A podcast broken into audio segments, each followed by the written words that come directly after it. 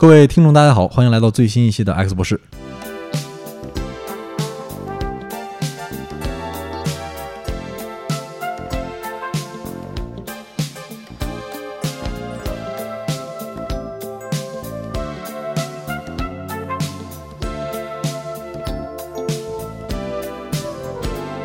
在上一期关于台湾灵异综艺的节目当中，我已经预告过了。本期呢，我们要依然有请重磅嘉宾润发同志，这个听过一千个小时鬼故事的人来讲一讲关于鬼故事的事儿。啊，大家好，我是发哥。本期呢，我们还请来了另外一个嘉宾，就是我们的小侯。大家好，我是小侯。对，小侯是作为一个我们的一直的等于说制片人吧，然后也对这个话题比较感兴趣，所以一起来录这个主题。是的，其实也听发哥跟尼古拉念叨这个主题很久了，然后再加上之前有听发哥讲过一些很有意思的鬼故事，所以这次也参与了录制。是的，我们长话短说，这次的主题呢，就是因为我听过这种的故事比较多，我来做一些那个总结还复盘，咱们来盘点一下，当做一个怎么说呢？既是闲聊，也是一个学术梳理，来梳理当代这种的。灵异电台、灵异播客，他们都有哪些有意思的点？所以呢，既有比较总结性的分析，也有那种比较劲爆、把你吓尿裤的故事。所以，倪老师念一下我们的这次的品牌。我们本期节目的挚友品牌是海宝宝纸尿裤。海宝宝纸尿裤，保护你敏感的小裆部。没错。好，咱们进入正题啊。发哥说自己听过超过一千小时的鬼故事，这时间也够长的。您从什么时候开始听鬼故事的？哎呀，咱这期就是闲聊吧，咱就那个我也说的比较随意一点哈。一千个是我估算的哈，就因为我昨天也查了查我购买记录，我在就是荔枝上就购买了大约二百八十多个节目，每个平均六块钱吧这样的啊。购买的这就是二百八十多个，我听过免费的，我估计也有个几百个。加起来的总时长，我估算应该是在一千个小时左右，甚至以上，是这样的。然后什么时候开始听呢？这个习惯吧，是我那个一八年俄罗斯世界杯之后，我去俄罗斯回来，然后那个那时候刚出了一个那个那个那个《黑暗之魂一》重置版啊，游戏啊，游戏，对对对，我在那个 PS 上疯狂开始玩。我我特别爱玩那个魂系列，然后然后那个我们公司都知道，我就玩魂系列，嗯，黑魂一、黑魂三、只狼，呃，血诅咒，然后现在就那二灯法环，玩那个魂系列吧，我必须得听点什么，因为我那个有点分心比较严重，我没法就是一心一意干一心一意玩，所以我这个玩魂系列从来没开过声音，我一直在听点什么，刚开始听那个电视剧啥的。一些老的电视剧啊，什么《大明宫词》啥的，后来觉得不行啊，这个没有很强的氛围感，而且更听不进去那个知识。你要让我听个什么高晓松啊、罗振宇啊，我更听着脑脑瓜疼，我烦他们啊，我只能听那个刺激的、啊灵异的。我觉得听灵异的是魂系列的绝配，就像那个炸鸡配啤酒啊，可乐配薯条，灵异配魂系列，而且那魂系列本身就偏阴郁嘛。再听点这种灵异故事，氛围马上就上来了，马上就上头了。而且我印象最深的就是玩《黑魂一》，听灵异故事，因为《黑魂一》整个的你要玩过的话，《黑魂一》整个的氛围，我觉得是整个魂系里边最阴郁的。尤其打那个什么小王城，就里边也是个地下那种大黑洞那那段还有什么什么王城打完之后，那王城就太阳光熄灭了，然后黑暗的，那我靠，听鬼故事玩的特别带劲，特别爽啊！所以你这跟鬼故事结缘是起源于打游戏，起源于打游戏，的确是到现在短短也就那也就三四年啊，四年，但四年四年你架不住总玩啊！你知道我黑魂玩了多少轮了吗？黑魂我至少玩过五轮。每回都打多少级了？他是打太多太多级了。然后那个血缘，血缘我都玩过，玩过五回五轮。然后每回都那个打到级数都三百多级、四百级，然后疯狂刷那个地下迷宫打宝石。嗯啊，级数特别高。只狼也玩过多少？只狼玩过三轮吧，差不多。黑魂三玩过也差不多五轮。每回就是一玩呢，就是好几百个小时啊，就得听啊，就这么听出来的。我先介绍一下我听的几个电台吧，也给大家安利一下，从也同时那个做一个声明啊，这期讲的好多节目啊都是别人 讲过的，所以先做一个那个怎么说呢？免责，免责声明吧，因为这这也非盈利，我同时也把这些电台啊我都安利一下。我特别喜欢听的几个频道，第一个叫一番调频，一番就是一二三四一，番就是几番的番，一番调频，这是我认为这个中文呃灵异播客，我觉得最有意思的。讲述的全是老百姓自己的鬼故事。第二个是黑水公园，这是很有名的。他们其实好像做灵异节目并不是特别多，不像那个一番调频，一番调频做了二百多期了已经。好像黑水公园没有那么多，几十期吧。但是它里边的主播雷老板讲故事特别有意思啊，他我觉得是播客界讲鬼故事最引人入胜的之一。嗯，这雷老板我们有同事还采访过他啊。我介绍这几个咱们都采访过。然后第三个是一乐电台，一乐电台挺火的。然后他们有个专门的子栏目是专门讲点灵异，他们几个全是北京人，特别说话特别有意思，所以那个氛围感特别欢乐。第四个是听的比较多的，叫《北京话事人之盛眼看世界》，这个是故事特别长，这每回都两三个小时，还也是挺有意思的。第五个叫第三电台，D 就是 A B C D 的 D，第三电台也是一个北京主播做的。第六个叫磕头机电台，是一群东北主播做的，有强烈东北味儿这个味儿的。第七个叫粪丘电台，这是个天津电台。然后主播夫妇吧，应该是他俩都天津味儿的啊。这是我主要听这七个电台。然后这次的主要故事基本是来自于一番调频、一乐电台跟黑水公园啊。也推荐大家那个多去听听这几个电台。刚刚说这三个电台，引用这三个电台，我们也曾经采访过，也都是合作过的。那希望那个听过的听友们，那多多了解这个背景。哎，我听你说了这么多电台，这好像做这种鬼故事电台的都是北方人啊啊，全是北方人，要么就北京的，是的，是的，京津京津冀一带，然后再加上东北，对东北，为什么都是北方人好做鬼故事电台啊？你研究过吗，发哥？因为我北方人，然后他那个推送机制就给我推送偏北方的呢。其实我主动也想找过呀有南派的吗？南派的，我想找过来着，广东的什么的，或者江江浙沪的、四川的，好像并没有发现。而且你没发现吗？比如说在播客地域上，上海长三角地区的就偏中产阶级啊、知识分子啊居多。知识分子不屑于讲这些子不语的事儿，是吧？子不语怪力乱神。你看那个，咱看一个电台挺高端的，然后讲点这个，还被他的观众哈挺不满的，说你这高端电台咋讲这玩意儿嘛，是吧？所以，据我观察，做这个播客还是偏那个北方的居多，尤其是讲这些鬼故事、灵异故事的。对，而且没有河北的。为什么非要 Q 到河北？你看京津冀，你说说京津冀冀呢？没有啊？怎么没有冀冀人做这个东西啊？怎么没有来自石家庄的？都杀死那个石家庄人了？也没鬼故事，也没有鬼故事。可能河北人还是太吃苦耐劳了，天天勤勤恳恳的。连讲点鬼故事空都没有了。哎，那要按这理论的话，讲鬼故事的人都是北方人，那鬼故事里面肯定也是北方的鬼故事居多呀。大部分还是北方鬼故事居多，因为他们所有这些电台的宗旨基本都是讲述咱老百姓自己的鬼故事，所以呢，他的故事来源呢多是身边的朋友、亲戚自己亲身经历，还有少部分是听众投稿，还有他们自己去搜集。比例上来看，北方的故事注定是比较多，南方的故事注定是比较少。你有听过什么特别典型的南方的鬼故事吗？我给你讲一例吧，这有南南方的文化特性。呃，我忘了哪个电台了啊？有一个，但主角是北方人，他去广州打工，然后没有钱嘛，住的是一个地下室。地下室是一个当地人，一个广东老板娘租给他的。地下室还是二层，然后他就进去了，就就图便宜。进去之后，他发现他那个地下室在地下室里边都是非常偏僻的，是在最尽头，很便宜很便宜，一个月才几十块钱。然后里边啥也没有，就是一个大板床。厕所他每回上厕所必须得从他那个地下室出去到那个一层才能上。然后他就住的还好，但是他住了两三天，突然发现了他那个地下室啊，他根本没别人住，就他一个人住。整个那个很长的一个二楼的地下室，地下二层的，就他妈他一个人住，而且那个灯还特别不好使。但是他由于没钱嘛，还是忍了嘛。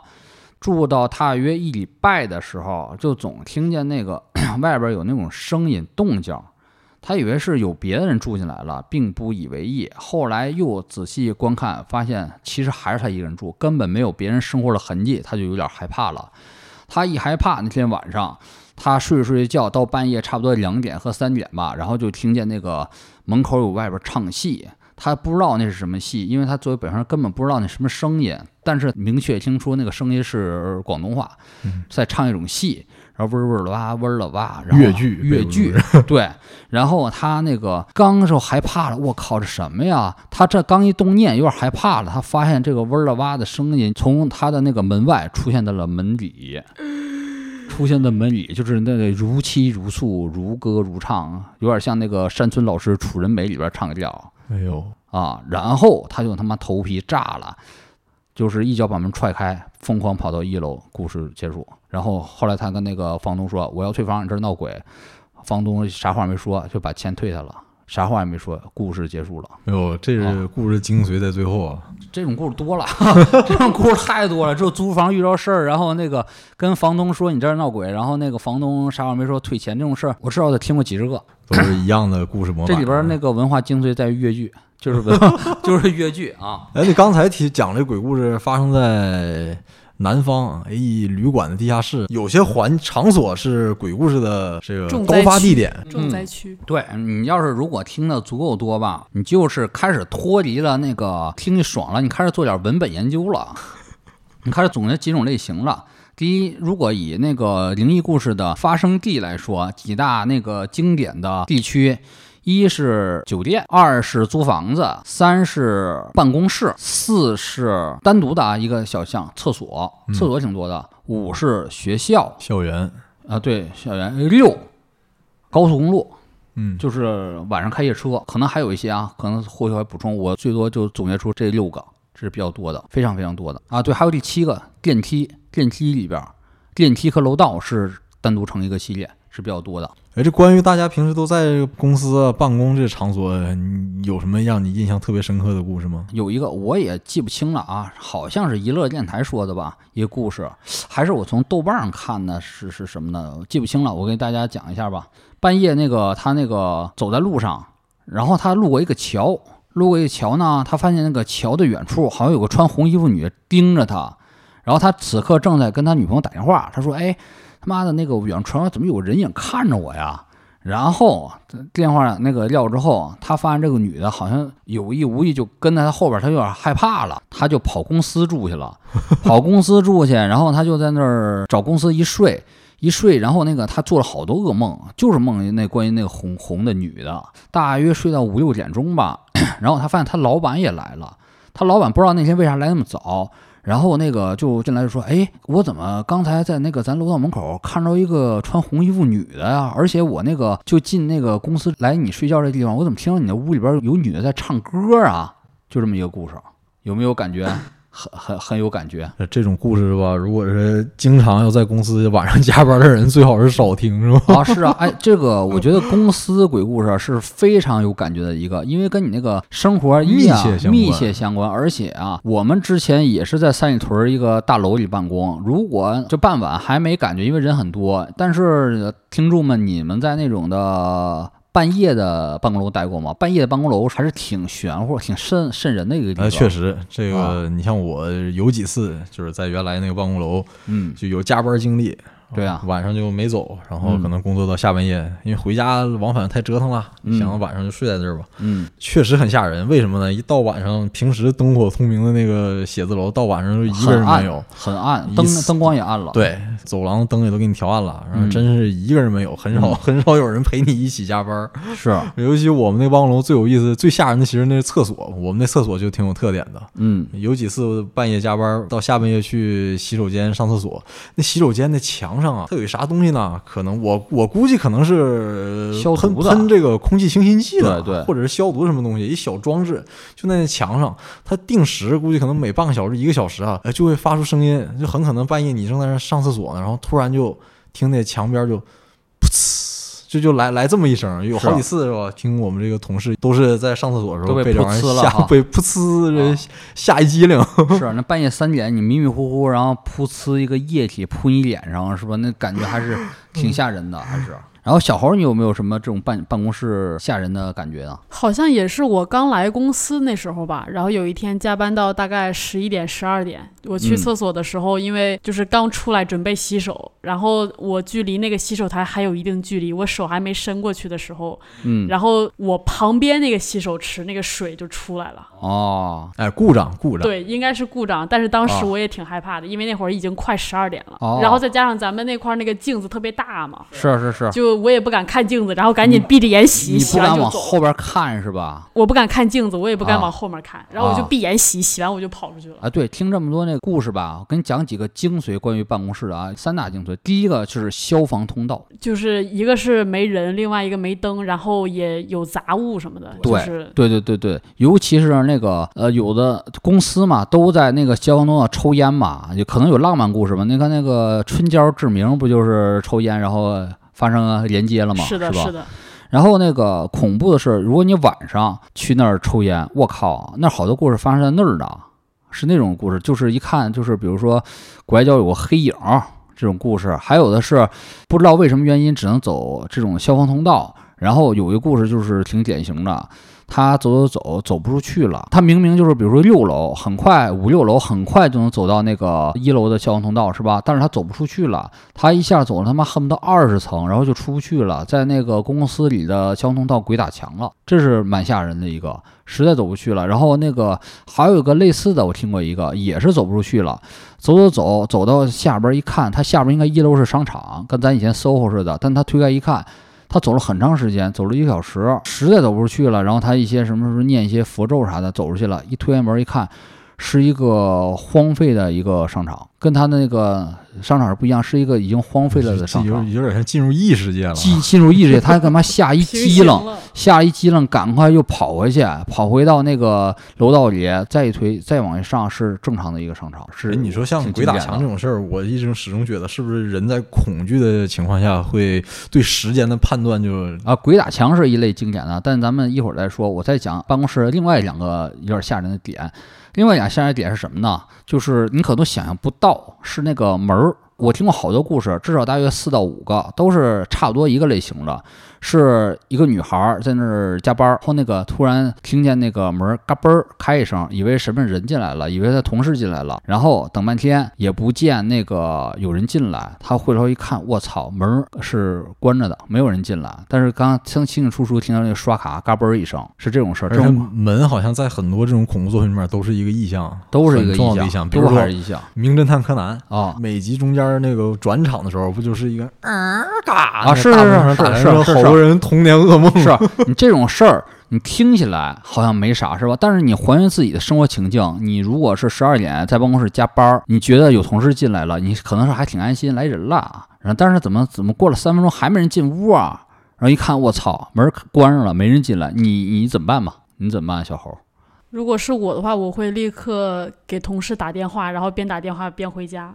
是都会就是很很虚，然后同时那个半夜突然有同事进来，有没有同事走这种事儿也听的特别特别多。有一个经典的案例就是他在也是在加班，他在后边嘛，因为那个办公室同事有的公司。比较大一点嘛，可能五六十号人，同事和同事之间都不熟。他一直有个男同事，他感觉但是加班，他所以他还自己也剪片子啥的，还挺安稳的。但是他觉得后来都到十二点了，怎么觉得这同事还不走啊？怎么的？回头一看没人，后边压根儿就没人，因为那个男同事走必须经过他，因为他靠近门口。他方向看没人，我他有点虚了，就头皮发麻了。然后他就是炸着胆儿给那同事发短信，因为他还并不是很熟嘛，说莎莎老师您还在吗？他说在什么呀？他说我六点半就回家了。然后这。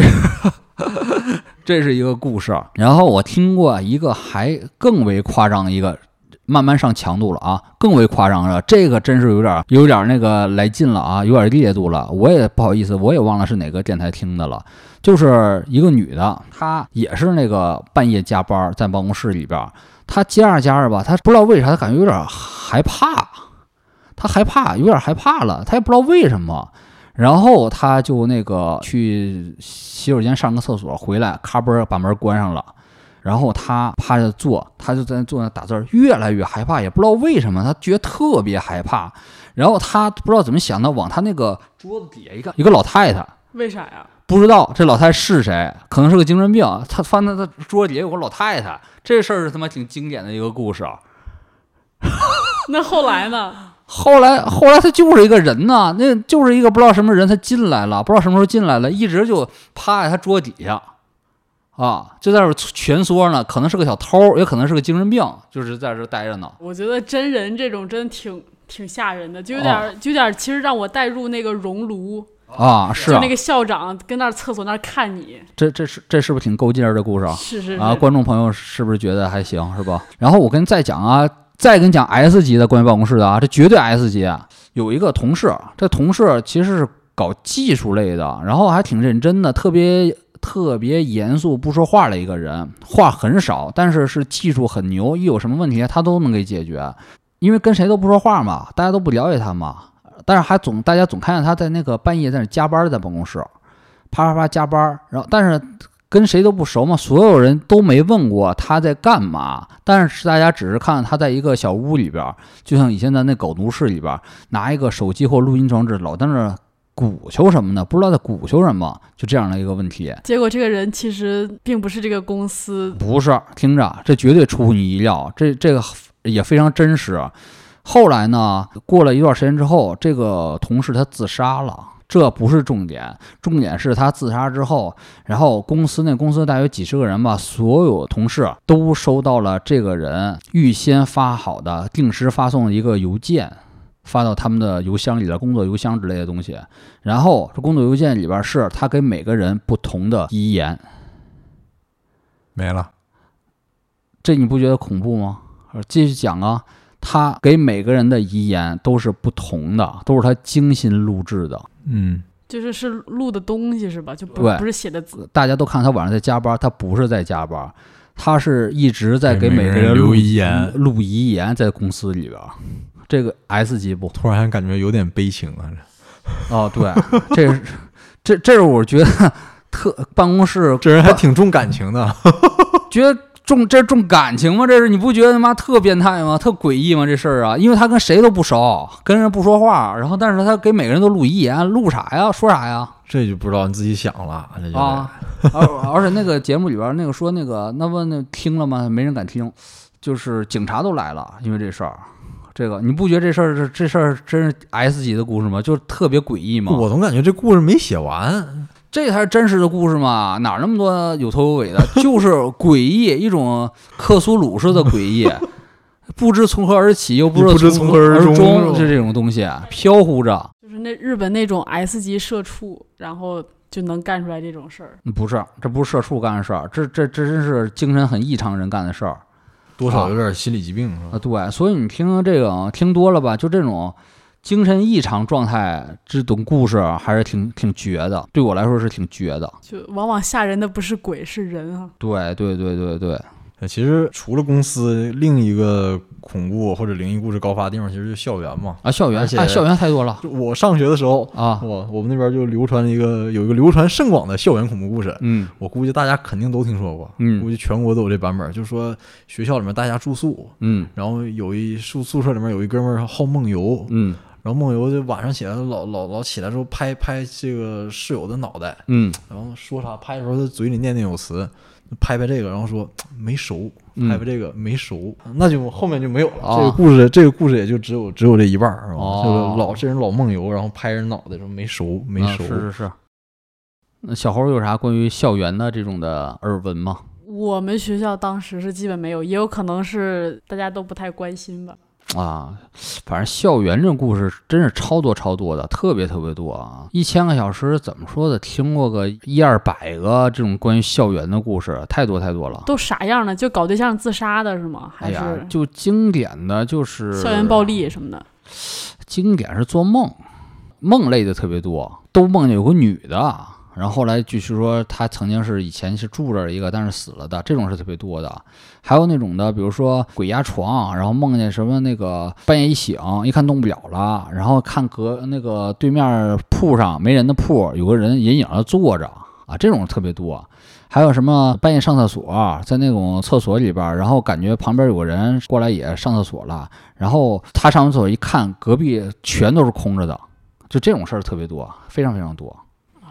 啊，但是那个校园里边比较经典的有一个，我觉得还行，我也忘了是哪个电台说的了，就是有一年，然后他勤工俭学没走。然后呢，整个楼里边就几个人了。他晚上吃饭去了，吃夜宵，然后才回他那楼的宿舍。他那宿舍大约是四层吧，可能在最里边。走着走着，哎，他发现怎么有一个人呢，在那门口站着呢？感觉是特别瘦、特别白衣女的，然后在那尽头站着。然后他说：“说这是不是来找人来了？”然后他他就走过去，他一边走一边说：“哎，同学，你找谁呀？”他发现那个他这么说，那个走廊尽头那人没动换。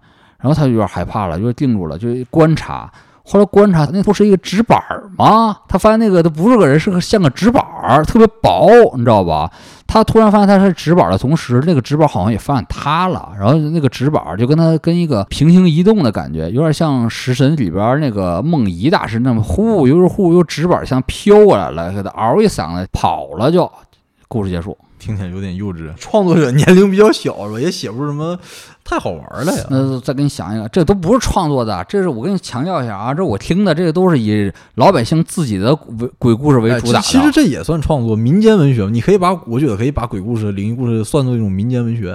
我觉得跟民间文学还不一样，就跟过去。我觉得张震讲鬼故事是民间文学，这个不算民间文学，现叫做。口述历史啊，这叫 这叫口述历史啊啊！那你觉得，就现在这些鬼鬼故事和早些年就是张震讲鬼故事这种有什么区别吗？明显区别，因为那个张震鬼故事是有目的性的那种种的盈利，是为了这个给你编点儿拿人的段子，然后是为了卖磁带用的，为了盈利用的，所以他那个编纂起的故事有明显的编剧性，比如什么红手指、绿手指、红馒头、绿红馒头、绿馒头，他那情节都特别夸张。而且必出轨，必有头有尾，必有高潮起伏，必有一些让你拿人的一些一个中心点，所以都算是质量比较上乘的。对，所以说那个他是偏文学的，他那些那个开头结尾呀，龙头、爆肚、凤尾都有。但民间故事竟是那种不知道从何起，不知道从何来，然后就是戛然而止，可能就五句话就讲讲完了。呃，五句话就讲完，这种大量这种存在。你说刚才那个纸板人那个，但是为什么还觉得有价值或好玩呢？你真要是想象那个场景，你还真是觉得我操，又头皮发麻了，真头皮发麻了。你如果你自己在大学楼道里的尽头，晚上没人，黑天。然后有个纸板人儿，然后像飘忽过来，我靠，你受得了吗？你绝对受不了啊，是吧？你说你小猴，你受得了吗？我完全不行，是吧？真的就是完全吓疯的那种。这我这当初上大学的时候，有人搞过这种整蛊，赶上宿舍楼停电啊啊！你觉得你觉得这纸板人是一种整蛊是吧？有可能啊。哎，但是我跟你说啊，这纸人元素真是很吓人的一个元素，纸人绝对吓人，因为它跟丧葬是联系在一起的。对对对，关于纸人的故事还真不少嘞，我再给你讲几个。纸人的故事啊，就是纸人故事。第一个是，就是讲一个人，好像是他开车去一个北京郊区，大约是密云那种地方。开车，他发现那个水库边上停个车，是个什么色儿？绿色的还是蓝色一个大车？邮局的。他刚开始并不以为意，后来走进去一看，发现那个车纸车，我靠，拿纸扎的一个车摆在那儿，然后给他吓坏了，揉就跑了。故事结束。咱俩都徒步去，徒步到水库里边，发现一个纸扎的车，你觉得如何？何如？邪门了，是邪门吧？是吧？还有一个故事啊，类似的。他那个是在发生在那个地下停车场里的事儿，他还是他老婆呀，就是停车，停车一停，他那个停车位好像在比较犄角的地方，然后下来一看，我操，旁边放了一个大纸扎马，地下停车放个大纸扎马，蓝色的，搞不好是不是收收小额贷的呀？这是，就是故意恶心你是吧？有可能，你甭管是人为的还是怎么着的，这这场景是不是让你吓着了？挺反感的啊！你看个大纸扎马，反感不？嗯。然后我给你再讲一个 S 级的纸扎人的故事啊。一出租车司机拉了一个人，他这个人首先立那儿，他那个挺偏的，立那就是招手，招着手 停下了。妈呀！招手停下了，他那个就让他上车了。让他上车之后，他问去哪儿啊？那人一直也不怎么说话，就说话特微弱，呃呃，就这样声音，就这种声音。他又他又开开开开，他还是往后还看后视镜，看这人怎么妈的脸这么白呀？我靠！然后那个他就特别那个什么，后来他实在忍不住了，把咔把车一停，然后把车门一拉，操，到什么人？你到底他妈去哪儿？然后他妈一拉门一看，我操，里边纸人他妈坐的是个纸人儿，你知道吧？麻了，彻底麻了一下，然后他那个司机直接瘫地上了。哎，这很像那啊去年有一个网大吧，啊什么东北老猎人那个，啊，然后他一下麻了，然后瘫地上了，然后那个给那个他司机哥们打电话，那司机们都在那吃大排档呢，一下来好几个车，来好几个车，然后我操，一看都他妈吓傻了，然后怎么办呢？然后把这纸人拉下烧了，烧了之后啊，那个车还有后续，那车一直特别特别臭，嗯，然后那个一股浓烈的臭味儿，然后故事就结束了。然后后来那个这个司机后来也找几个师傅看了看什么的，这事儿牛逼吧？还可以。还可以，还可以，真挺吓人的，就是有点像我特别特别小的时候听的那个那个什么三六五路公交车，哦，北京传奇都对对对市传说，对对对，但里边没纸人事儿啊。不是说那个车开到大概山里，然后结果把那个嗯把那油箱一打开都是血吗，哦，是是是，有点联想。而哦，我观察过啊，鬼故事里面这种出租车是鬼故事发生的一个比较常见的一个场景。啊是是的，另外一个呢，我观察过出租车群体里面有一部分人比较爱听鬼故事，这我亲身经历过。啊是是是，有一次出出租车都 都都有一次我在北在北京，我去去外地坐坐火车，啊，到北京西站，我印象特别深，从我家打车。嗯叫的滴滴，啊然后上了车之后，那个出租车司机在那儿，他放还不是听广播啊，他自己放的估计可能是 U 那个硬盘那个 USB，听自己录录的那个节目。我听了一会儿，我说不对呀、这灵异电台。我当时还想是换一班这胆小乘客是咋办啊？让他让他换，让你换台啊？不是 你别听了。你你先看那司机是是人吗？我一般一个人坐车的话，我我就不坐在后面，我就坐在副驾驶啊啊，啊，我就跟那司机挨着，完了他听鬼故事，完了我也跟着听，司机津津有味儿缓缓向转，好听吗？那天坐车是大中午，这也是一个原因。这要是晚上遇到这司机，我估计我也得发毛。大中午就开始听，这真够猛的，可呀，伙计够壮的司机呀，可呀啊回到刚才那问题，你说有没有在公共频道放这种鬼故事的？啊，至少在我上小学的时候啊，两千零几年，我们那边的广播电台每周都会有这种固定的节目。嗯。我印象特别深刻，当时我们那边应该叫九二一吧，嗯。什么沈阳文艺广播，然后他每天晚上十点、十一点左右，反正午夜档，本来每天是一档娱乐节目，然后但是那个娱乐节目每到周五还是周末有一天，嗯，它就有一个子板块叫做异度空间，然后就异度空间不是卫生巾吗？七度空间，七度空间哈。那，叫异度空间，异度空间异度空间啊，异度空间，然后他就放鬼故事，还有哦灵异故事。这节目反正小时候我胆子比较小，也不太敢听，但是我又特想听，哦我就当时想一啥招儿，我就拿那录音机定时，晚上那个我那放磁带，它自己可以定时录音说。个题外话，你知道我当时那个玩游戏吧，就是玩到总是玩到半夜，所以我经常大批量啊是那种半夜两三点钟哇哇哇听的，你知道不？还是开着公放，啊，那你这你这胆子比较大，火力太壮了。就是听多了麻了，人都麻了，是开始转向学术研究了，就开始。后来我真的老研究一个事儿，是怎么样才一个把一个鬼故事能够讲的比较可怕？因为绝大多数那种故事吧，我一听开头就知道大概走向。呃，讲个，哎呦，我又对不起，插你话了，你先讲你的吧。啊，啊就是又想听，但是又害怕，那时候太小了。啊后来就想一招儿，我那录音机有定时器，啊可以让它定时录音，然后啊我就把那音量关了不要紧，它还是能它能录，所以就先录好，晚上我也不听录好，然后等等到第二天白天的时候把那磁带拿出来听，啊！我靠，不害怕了。说明你也挺爱听这种东西啊。但是你不觉得这个爱听这种故事是人的本能吗？刺激吗，刺激，就像上期节目说的嘛，暴力、凶杀、色情，对对对，其实这是嗯人大多数人就其实就好这一口。是。哎，那你说小猴你好这口吗？我其实没有，我觉得我对这种东西是一个比较敬畏、比较懵懂的一个状态，哦然后就不会说特别主动去听，包括鬼片儿什么的，我也不会看特别多。哦，是是这样的。嗯，像那种什么山村老师那种，我都基本基本都没看过。OK OK，司机其实还还远不止如此呢，好多故事。我现在就是有一段时间嘛，我一听这是在路上的故事，哎，嗯我就是比较感兴趣的。在路上故事是真的蛮多的啊，在路上的故事其实是恐怖文学里面一个很重要的一个类型啊对对你比如美国有本书嘛，《消失的大车车客啊，大车大车客，开车呀，开车那个再讲几个比较经典的啊，开车，你们有什么开车听说过啥事儿吗？我没有，嗯，我大概是一零年还是一一年，就是我们家开车回老家，然后承德哈对，然后有一年下雪，那个路还挺滑的，所以我爸开车的时候特别小心。结果开车开着开着，当天好像应该是走走夜路吧，也不是很晚，但大概七八点，但天已经完全黑了。嗯，然后他就说，突然间他不知道是怎么回事儿，然后那个车就突然间就打滑了，然后一个大转，直接啊转了三百六十度，然后就靠边儿了。哦，后来我妈就问就是怎么回事儿，然后我爸就说好像突然间就出现了一个东西还是什么把他眼睛蒙上了。当时我哦还蛮小的，十岁十一岁吧，但是就出现了这种情况。然后当哦时就是已经开到农村的那个地界了。是是是虽然是那个新修的公路特别的宽，但是就在那个时候就发生了很奇怪的事情。哎，你知道吧？就是你这你这个也是蛮经典的一类的。首先，那个关于北京开车的这个故事，最险的两条路，一是往你们张家口去的那条，啊，不是往你们承德去那块儿；京承高速那条，二是往张家口去那个八达岭那块儿。啊我听过好多故事，都关于这两块儿，挺多的。有一个关于承德比较经典的是啥呢？他在北京那个死了。然后必须的那个想把他尸体啊从北京运回承德，啊，但是一般都是那个得是救护车给运，但是好多救护车不愿意接这种跨城区的这个活儿，他就从承德找了一个老家的车，也便宜，然后拉这个尸体。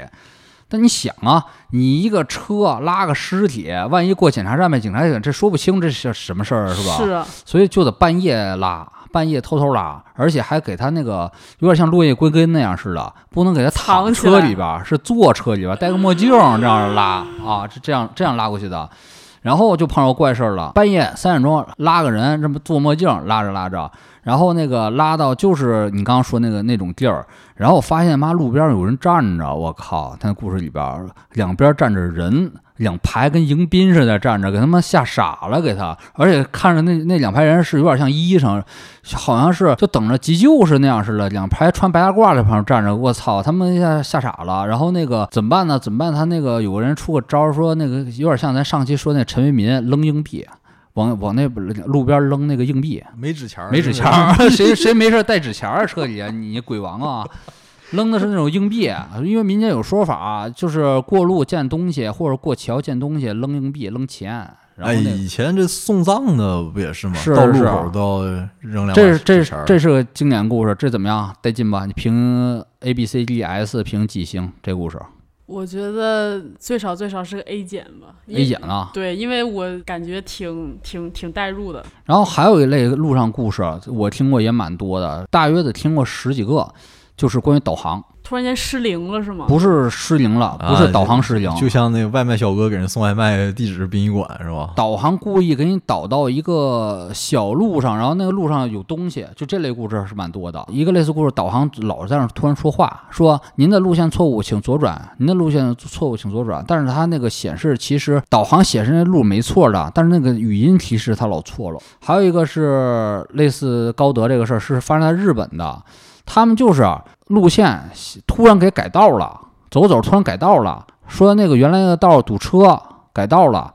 然后呢，他那个司机也很纳闷，哎，就说以前那路不可能堵车呀、怎么突然给我改道啊？后来一想，改道就改道吧。然后一听那个，他原来那个道是绕着山走的，但改完道是穿过一个山，穿过一个山，突然走到半路就是雾气蒙蒙，然后那个就看着一些东西啊，什么什么影啊，穿过去了。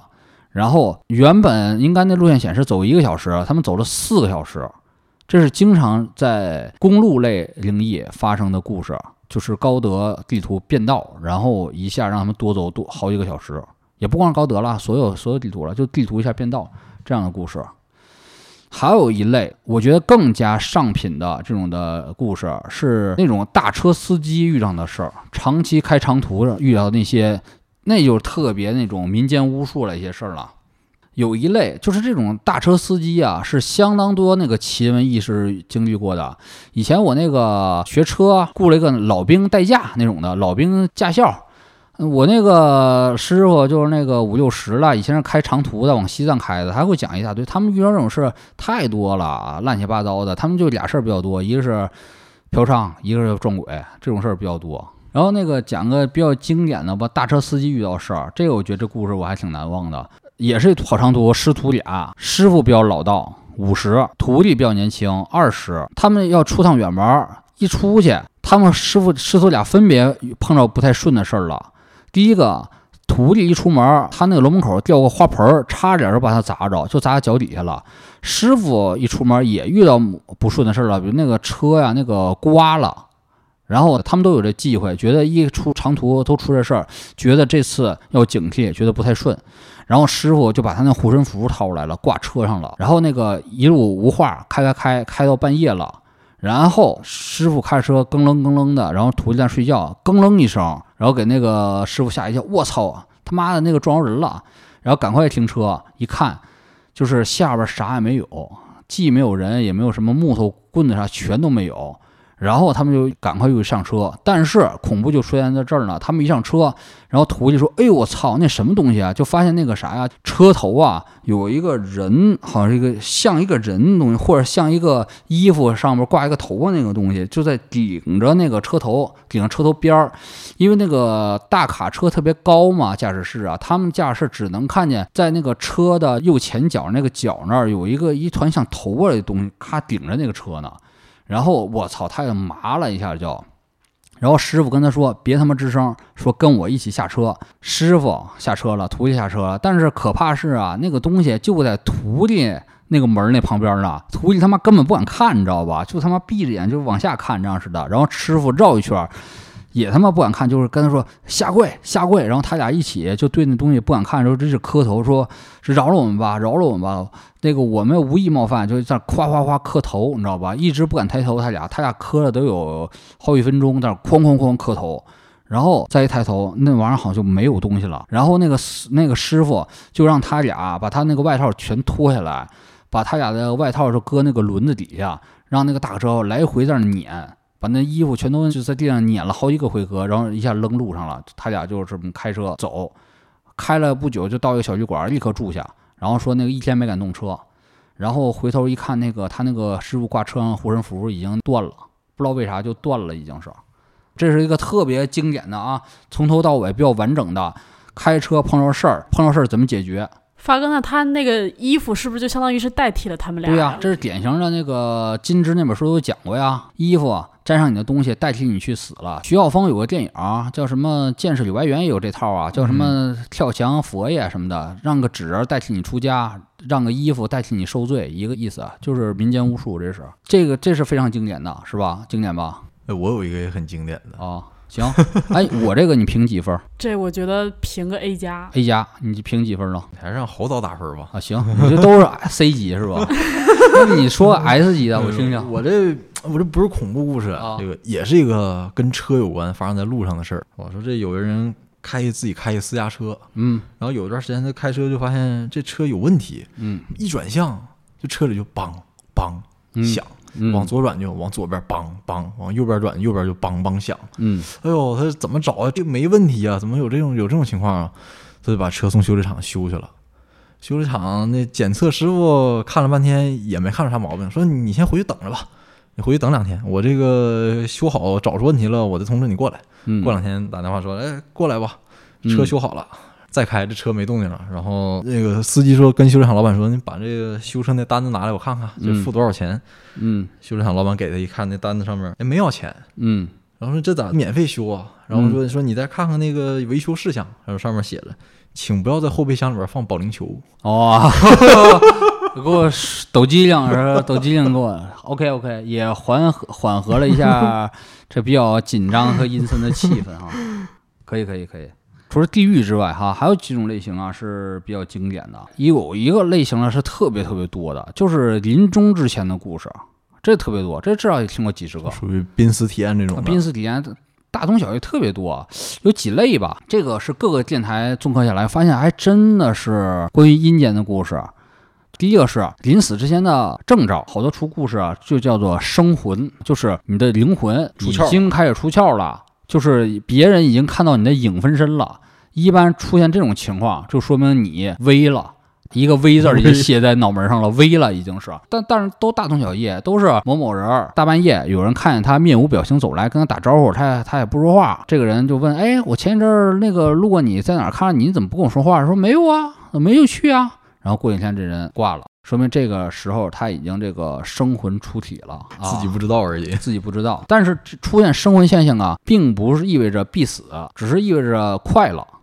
咱们以前那个做适说茶语有一个嘉宾叫包子，他是影视从业者嘛，他们那种也是在横店，你知道吧？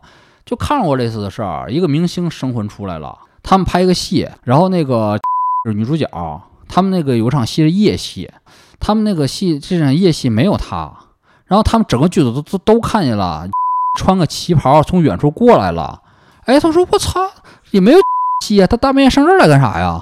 然后走着走着走着，因为那地方黑嘛，他们都知道那 一一拐弯没了，这人就，然后他们就还挺来干啥来了？第二天问，还问助理，也问他了，说你昨天晚上干啥了？说没有啊，我没出来啊，我怎么可能出来？大半夜又去那干嘛呀？但是他们都看见了，大半夜来了，奇怪吧？完这事儿后来咋破解啊？没有破解啊。那按你这说法，被人看到影分身就危了。但是一是可能他身体特虚，有点出窍了；二还有一种可能是类似的一个子分支。你看到一个人影分身，不一定是这人生魂出来了，还有可能另一种情况，呃，就是 Part Two。这也有个特别经典的案例，就是也忘了哪个电台说的了啊，很久以前吧，可能是改革开放前吧，呃，有个地方娶媳妇儿，他们习俗是半夜接亲，就接着接着走，拿自行车接着。那个新媳妇儿啊，内急了，然后呢，就是跑到了苞米地里边、野地里边嘘嘘，然后故事在这里出现了，他嘘嘘完之后。接亲那人，我操！发现他妈俩新娘子长一模一样的，他妈出来了，你知道吧？我靠，给他妈吓坏了哈！那俩新娘说：“我才是。”就说：“我才是。”这样的，我靠，给他吓他妈发麻了，你知道吧？然后那个他也没办法，也不能把这人都扔这儿啊，他就是怵着胆儿，但不敢骑车了，就让他俩在前面走，他在后边推着车，给他赶回到了村里边。搞到村里边，然后那个村里一下炸了锅了。我操！说这怎么他妈的来了俩呀？失散多年的姐啊！然后说不知道该怎么办了。那个村长啥的吧，书记有主意，说那个让他们民兵民兵连长过来，说这人他妈最凶了，长跟鲁智深似的，说要有妖鬼啥，让那个他震一下。然后民兵队长拿着个枪就进来了，拿个那种的那个火枪进来，啪往地上一拍，啪一拍桌子就骂：“操你妈！”然后你他妈个谁谁他妈是鬼，给我他妈滚出去！然后其中的一个那个新娘子就嘿嘿嘿一笑，然后就没了，你知道吧？但是那个新娘子自此之后就是有点疯了，就疯了。后来那个据懂的人介绍说，她在那儿趴着尿尿的时候。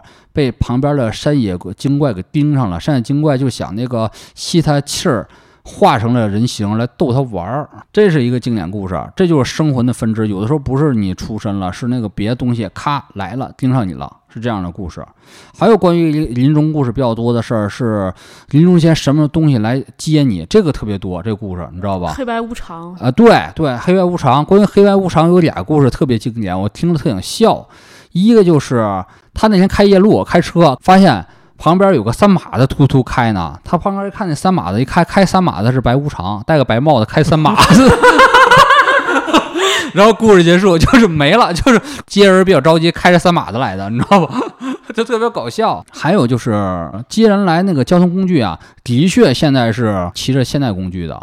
有一个特别著名的编剧叫小吉祥天，他编那个叫什么《灵魂摆渡》，他里边提出那个现在鬼都坐高级交通工具了，他们坐啥车？他们是坐那个末班车来的，他们是坐的大巴车来的。就鬼节一看就是 Right Here Right Now 是吧？他们都有好多坐大巴车来的，所以你大半夜看着大巴车，你别往里撩着看，这样的。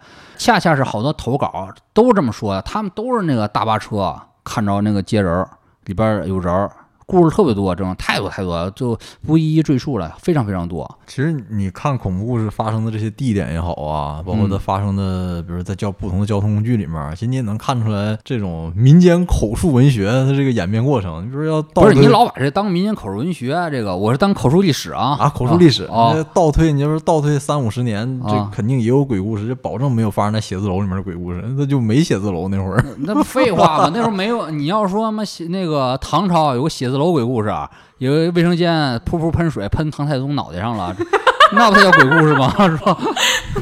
那就是科幻故事了，估计。你要唐朝能说这故事，我给你磕个头呗。那你这是李春风，你这是。还有一个特别多听说的，就是说那个老人要是病了什么的，是吧？快走的时候，什么东西来接？好多好多类似这样的故事，是什么故事啊？就是铁链子，你们听过这故事吗？听过听过。铁链子，铁链子一些人。我听的就是说在病床上躺着，然后能看到黑白无常拿着链子。是啊是，这种故事特别多。说那什么呢？有两类，一个是临终之前，老人总听铁链子声，然后那个，哎呀，他说怎么有铁链子声啊？这样似的，然后那个过两天就人没了。还有是什么呢？他临走之前看到了亲人，这亲人来接这样的，然后但是他也不想走，不行，我不想走这样的。这类故事特别特别多，佛学典故。如果你听到铁链子声了，基本是坠恶道了，因为铁链子是来捆你的。你看，我跟你讲那个唐卡图，唐卡那个轮回掌的图，嗯是不是那个像那个大黑天，还有一些地府的人是拿铁链子拴这人，直接下地府的？是啊，这都明确画在那个图像里的。基本如果要听到铁链子声，那就有点儿不好意思了，就是往三恶道走了，就是恶鬼、畜生和那个地狱走了，基本是如此了。还有那个你见到亲人那种的，其实也不是真亲人，其实是幻化来的，其实也是地府那些人怕你不走，啊不想跟你来强行铁链拘走，这么给你引走。那什么样的是那种结果比较好的？结果比较好的有一类，就是你梦嘛，就是亲人去世了，然后做梦，梦见他那个头七的时候，梦见他特他的状态特别年轻，甚至还有发光的，那就是好走了。有动物来接的吗？有动物来接的，之前养的那种小动物，呃有梦着动物的，也有动物来接的。就比如说，我听到一个案例，就是比较那啥的，走了之后，他们觉得呀，这个头七那天他会回来，头七会回来，然后在地上撒了一些面粉啥的，就是证明有没有脚印回来了。头七的确有脚印了，产生了，但是他们一看那个脚印不是人脚印，是鸡脚印，是鸡回来，啪啪啪鸡回来了。这意味着啥呢？就是它变成鸡了呗。可能是变成鸡了，所以是鸡脚印儿夸夸夸过来了，小步骑走这样的。啊，还有就是关于死后的世界的这种的故事也特别多。他们可能没入那个佛净土，所以他们进的大多数普通人进的是阴间，是处于停留是在中阴身阶段，或者说停留在进入恶鬼道了。他们那个阴间世界是啥样的？好多故事描述是趋同的。那个阴间世界是半晴半不晴，特别像刮沙尘暴的北京，嗯，有光，但是是极其昏暗的，特别昏暗的，像那个《银翼杀手二零四六》，他们有的时候梦中游阴间嘛，看到亲戚了，他们是可以收到阳间寄来的钱，但是天际银行钱是超发货币，是不认的，就相当于朝鲜货币似的，是不认的，他们只认那种开烧好像开过光的，尤其开过光的一些金箔啊、纸钱儿啊，是认认那玩意儿的，对。他们在底下也干也干活儿，互相工作、互相服务啥的，是这样的。我前两天看到网上有一个评论，就说能不能提前先给自己先预存一些纸钱。不知道，要不他自己下来看看有没有寄存业务，开个阴间大银行这种的。这个阴间这是一大类的，反正所有描述全都是那个昏暗，全都特别昏暗，而且那个人呢也都特别饥饿，那应该就是进了恶鬼道了，可能是。然后关于进了善道的故事，比如说那个亲戚啊，比如成仙了、得道了，几乎没听过，全是这种大铁链子拴走啊这种的，然后就下边饿着啊这种的，都基本这种故事比较悲惨的都是。可能人家进了这个极乐道的，就岁月静好去了。嗯，首先你要是根据佛学的是吧，进了极乐道都不回来，这样式的，他就是已经彻底就是放下了。解脱了。如如果你根据西藏生死书，其实亲人死了，你都不应该太痛痛哭流涕，因为他们那个灵魂中阴身感受到那个状态比人活的时候要就可能要强烈一百倍。所以你那个哭的时候，就像针扎他一样难受这种的。如果他这个灵魂得以解脱，他是完全把这放下，都不会回头看一眼的，就是一下进入那个极乐净土。进入极乐净土啊，并不是传统意义上的你就是得解脱了，然后你就涅槃了，无余涅槃了，不转生了。其实还是转生。极乐净土就是现在弥勒菩萨在讲道的地方。说白了，你修一辈子就修了一个名牌大学录取通知书。你去极乐净土，进入了佛学大学，他在兜率天讲课，然后你就成为他的直接的徒弟，成为佛弟子吗？因为现在阅历最大的就是弥勒菩萨。现在你要有幸去那儿，那就是好事儿一桩。你想要铁链子，还是听闻正道呢？是吧？听闻正道嘛。哎，其实刚才说了这么多类型的鬼故事或者是灵异故事，但我对有一种类型就是特别感兴趣，嗯，就是既没有鬼，也没有神，哦，也没有恐怖，也没有凶杀，啊，它完全是一种心理上的恐怖。嗯呐，这种故事，发哥听过有没有觉得特别精彩的？讲一讲。有有，我觉得这类才叫极品故事。对，就是比较 SCP 或者说克苏鲁这种感觉，未知、莫名、不可名状。有一个特别经典的，给你讲一个啊，就是叫噔噔噔的故事，噔噔噔的故事，故事大概就是这个意思。大约是九十年代吧，一对儿夫妇，就是他俩是都是做买卖的，比较有钱。然后他俩最大业余爱好打麻将，然后他总是聚一群那个朋友在他家打麻将。然后那回打搓搓搓搓到了快十二点了吧？听到 QQ 上线了，啊，是是是，类似 QQ 上线，QQ 上线不就类似敲门声吗？对对对这个声音是吧？对对对。然后他们就是第一次是听这声音是外边敲门，噔噔噔。然后他老婆一开一看没人啊，啪合上了，接着搓，搓搓搓，然后又听着嘣嘣嘣。但是他们注意到这嘣嘣嘣出现在是屋里边啊，感觉是出现在他们身后那个大衣柜里边。进来了，我靠！然后他们就开大柜也啥也没有啊，但是老这么敲门吧，气氛破了。一看也十二点了，他们就不想打牌了，然后就散了。他那个老婆啊，然后就跟她老公就问：“你说这什么声音呢？”然后她老公就开始找啊，就在那翻大衣柜什么，什么没找着，啥也没找着，就算了。然后第二天吧，她老公起床就把这事儿给忘了。但是吃完早饭，他老婆突然来一句：“哎，你说昨天那个噔噔噔的声音是什么呀？”然后她那个老公说：“嗨，还想着呢。”然后就嗨，我我一会儿我在那个有空我再看看什么的，然后就就走了，按下不表。过了好几天之后，突然的又是一个毫无理由的一个场景，他俩可能正干嘛呢？然后他老婆突然又来，哎，你说那天噔噔噔是什么声音？我操！然后她老公一下有点发毛了，说你还想着呢？然后说行，我彻底给你翻一遍，然后就翻，在那翻，什么都没有。然后说这就没了吧，啥也没有。但是自此之后，他老婆就落下病了，不知道什么时候，比如说看着电影或走着路或怎么怎么着，说什么突然就插一句，哎，你说那天那噔噔噔什么声音？就落下病了，你知道吧？后来那个就越来越频繁，就隔几天就来一次。她老公实在受不了了，然后就把他老婆呀送那个精神病院看去了。然后检查检查也没什么事儿，然后在住了一阵儿，治疗了一点儿，跟心理按摩了还是催眠什么不知道，反正就治疗了一点儿。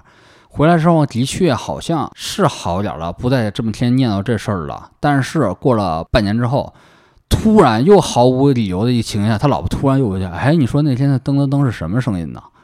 我操！一下她老公就崩溃了，彻底崩溃了，就啊，就彻底就不行了，彻底就不行了。后来她老公也彻底颓了，她老婆就问：“哎，你说那噔噔什么声音啊？”她老公也嗯，就这这不回话了，习惯了。但是后来一直他老婆就有点不正常了，就已经是就这么的，这故事就结束了。小猴给这个鬼故事打几？给这个恐怖故事打几分？我觉得 S 减吧。S 减是吧？我觉得没有那大车那个吓人。然后这个可能也因为我大概刚刚接触互联网的时候，可能也看过，就是隐约有点印象。哦，但我有个问题，嗯，就是是上身了，还是说这个女的就不知道这个故事妙就妙在我都无法总结，这是真是是印象特深刻，因为跟那个我之前看过的毫无任何挨得上的、无法归类的一个故事啊！你可以说它根本不是鬼故事，就是个精神类问题。但是这个东西真的挺瘆人的。我再给你讲一个啊，我觉得比较 S 级的故事，就是很简单很简单的故事。有一个女孩租了一个房子，她去那个房子里边洗澡。哎，她就发现那个怎么那个地上啊，洗完澡那个地上头发这么多呀！我靠，她觉得我不能这么多掉头发呀，她自己看自己头发好像没掉那么多呀，他就特别纳闷，总堵，他下到那个斗总堵着。然后那个有一天他洗头，突然发现我操，喷头里边有头发丝儿，你知道吧？我操，他说太恶心了吧？怎么有头发丝儿从那个里边喷出来了？他觉得太恶心了，他就第二天联系那个修水器的师傅给看看。修水师傅一拆开那个喷头，我操，发现里边全是头发。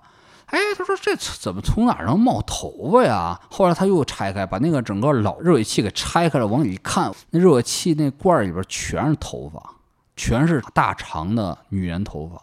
故事结束，S 级不？挺伊藤润二的。哎，对你这特别伊藤润二这故事，而且我觉得这故事也很难是编的，难道是真的？你说呢？我不是修热水器师傅，啊、你就说这故事让你膈应不？让你膈应不膈应？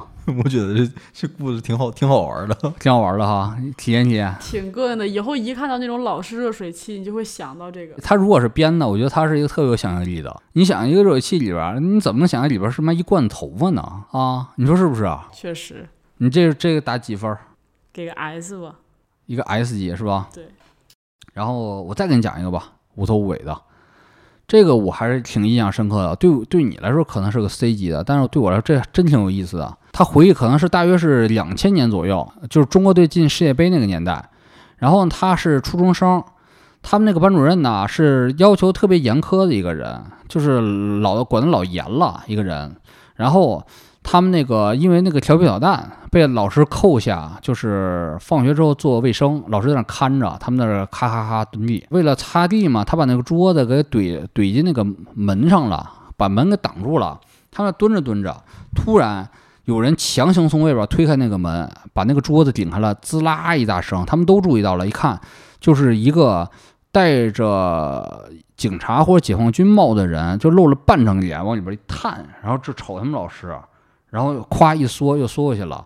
给老师吓一跳，老师急急忙忙又出去了，就看这谁呀、他们就听到老师说：“哎，你谁呀、这样式的。”然后那个越来越听不着声音了，大约过了几分钟吧，老师就回来了，然后回来就跟他们说：“那个同学们，那个你们就不用做卫生了，走吧。”他们说没打扫完呢，还没收拾呢，说不用管了，都赶紧走，就走了。他们撤了。然后那个人回楼道一看，也没看见楼道里有那个刚才戴大高帽那个人，什么都没看见。而且他回忆，他只听见老师在说话，你谁呀、什么的，从来没听说另一个人在跟他对话。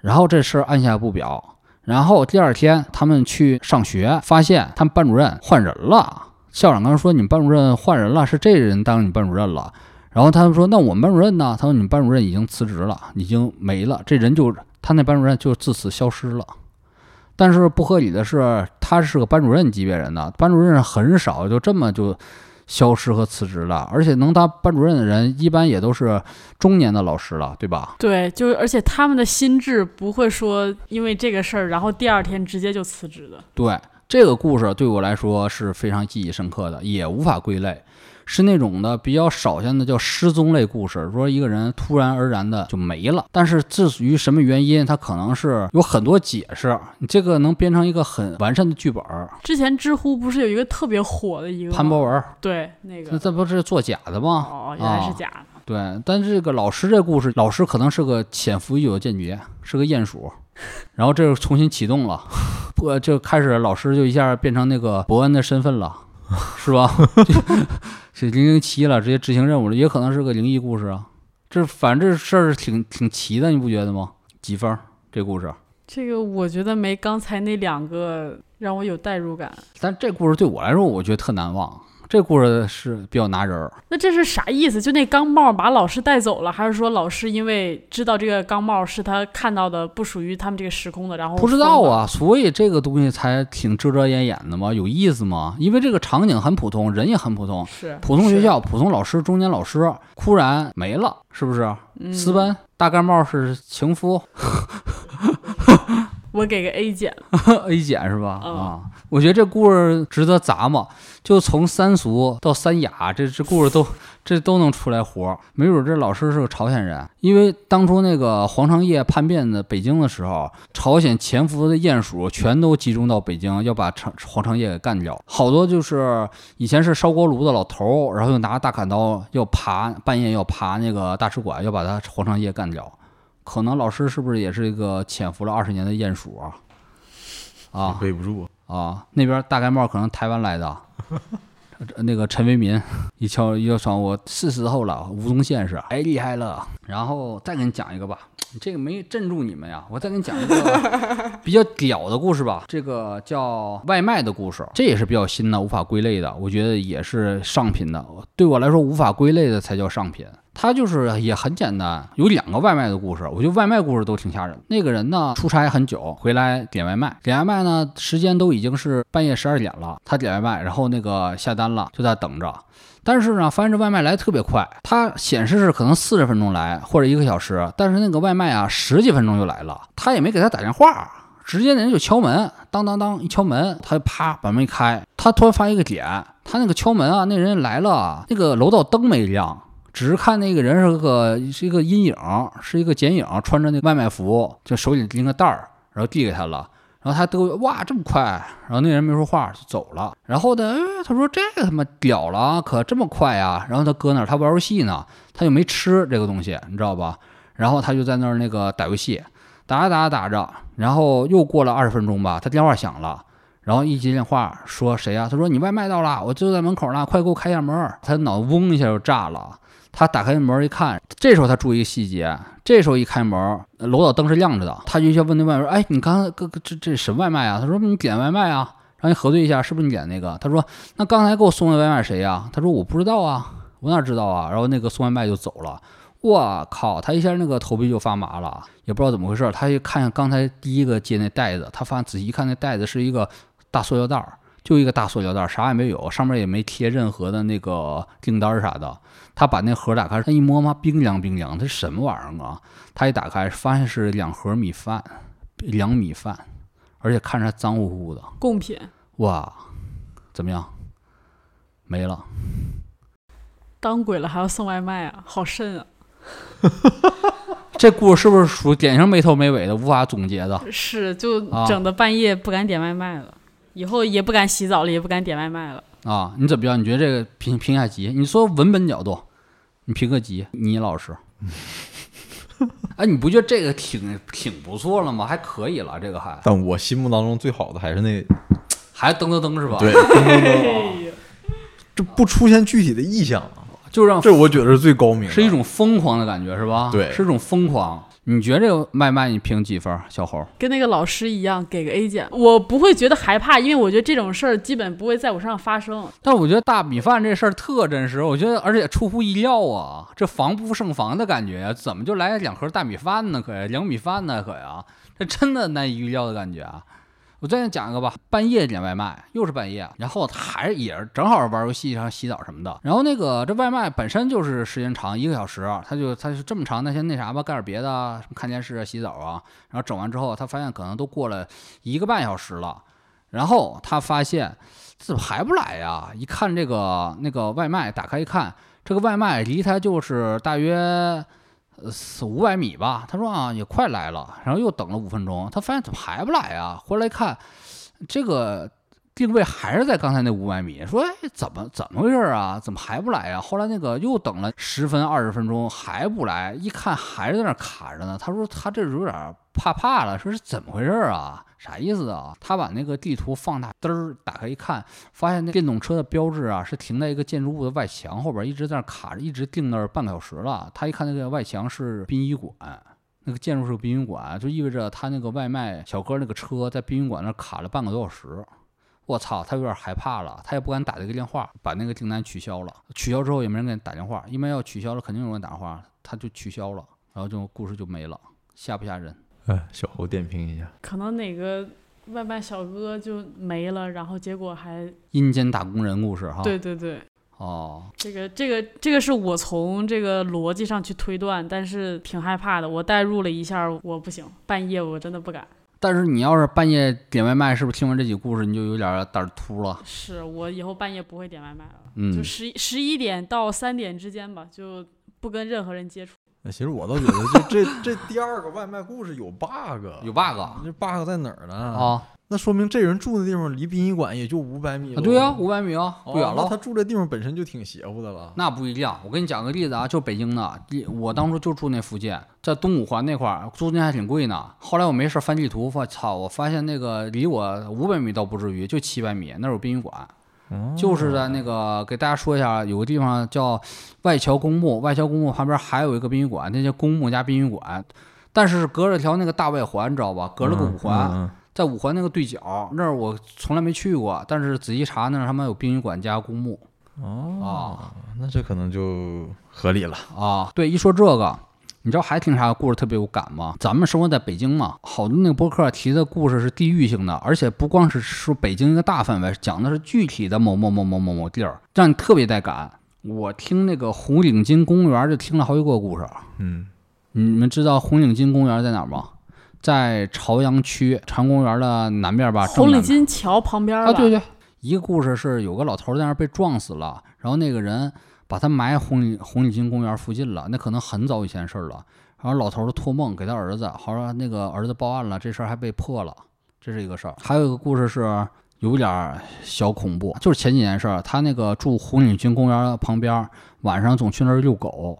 那天遛遛遛遛狗，冬天，然后发现那个有个红领巾公园那个树底下有一个人影儿，那人影长得特别奇怪，长得像卡帕，背靠背，也不知道一个人，还不知道俩个人，是俩人背着呢，还是一个人妈在那练练瑜伽呢，在那飞起来了是吧？这这这这树底下，然后他操，他一看着有点怪，然后他就狗也开始叫，汪汪汪叫，他就撤了，撤了，晚上回家，当天晚上他就那什么洗澡，洗澡也是洗着洗着，听着这个门。又他妈敲门了，那个就喊谁呀？然后那个他也没人回声，但是第一次敲门，那狗就开始狂叫了，他没注意，然后洗完澡看电视，看着看着，又听他妈就敲门了，然后我那狗一下他妈就疯了，他那狗一下就窜稀了，就是受惊吓了，就一下病了。然后后来那狗，他打开门看啥也没有，但那狗不行了，狗完了，狗后来第二天就去世了，过两天就去世了，就病了。嗯，然后这事儿过了，可能得很长一段时间了，得一年了。他那个又养了只小狗，又是他在洗澡，又他妈听着一年之后了都。又有敲门，然后他那个小狗新养小狗又他妈不行了，也他妈又窜了也窜了，也炸毛了啊！就这么一故事，你说这这故事怎么样？这好像和前面公园里背靠背那个没关，系。关系在哪儿啊？不知道，这才真实叙事吗？他就觉得最苦最诡异的是，他看着一个背靠背人呢黑影啊啊，是不是背靠背跟着他回来了？要看看他的狗。不知道。不知道，但是你说真实，你要在红领巾公园，你你去看，特别小一个，也特别破一公园啊，是就很无聊一公园。是，但是要跟这种故事挂钩了，你就有强烈代入感了。这种关于这个北京呢，好多地方是挺多的。然后看那个，比如说雍和宫附近、龙潭湖附近、那个门头沟、凤凰山那块儿，这几几大重点出没地区，而且就故事挺多的门头沟那边儿还可是发生过真的案子的，啊。这咱们以后可以奇案单独单独讲讲。门头沟门头，沟，门头沟老出事儿倒是怎么样？这这这讲的这几个故事硬不硬？挺硬的。挺硬的哈。还有一类，他说的比较多，但是咱这次没咋讲。一是平行时空，嗯，这个讲出来没意思，但是这类故事很多的，就是平行时空，发现有时空的那个裂缝了，嗯然后发现很多诡异的事情有点像电影什么《彗星来的那一夜》。啊，对，有点那种的，就好像出 bug 了。比如说你明明没带一个东西去哪儿，比如说你出国了，你去泰国旅游，发现你带个照相机，你发现那个找不着了，在泰国，回来一看，那照相机还在家里呢。那照相机里还有你在泰国拍的照片，就这种事儿，就像平行时空发生了，这种事儿挺多的，但讲出来没有啥意思。还有一类就是出国老碰见的，基本大概率发生在两两两个国家，你你们也猜出来吧？哪两个国家？泰国泰国泰国和日本。哦这这俩地方太多太多了，全是这这里边故事。泰国和日本风格还不一样，泰国那妈的还比较重口味的，就特别的有点邪恶那感觉。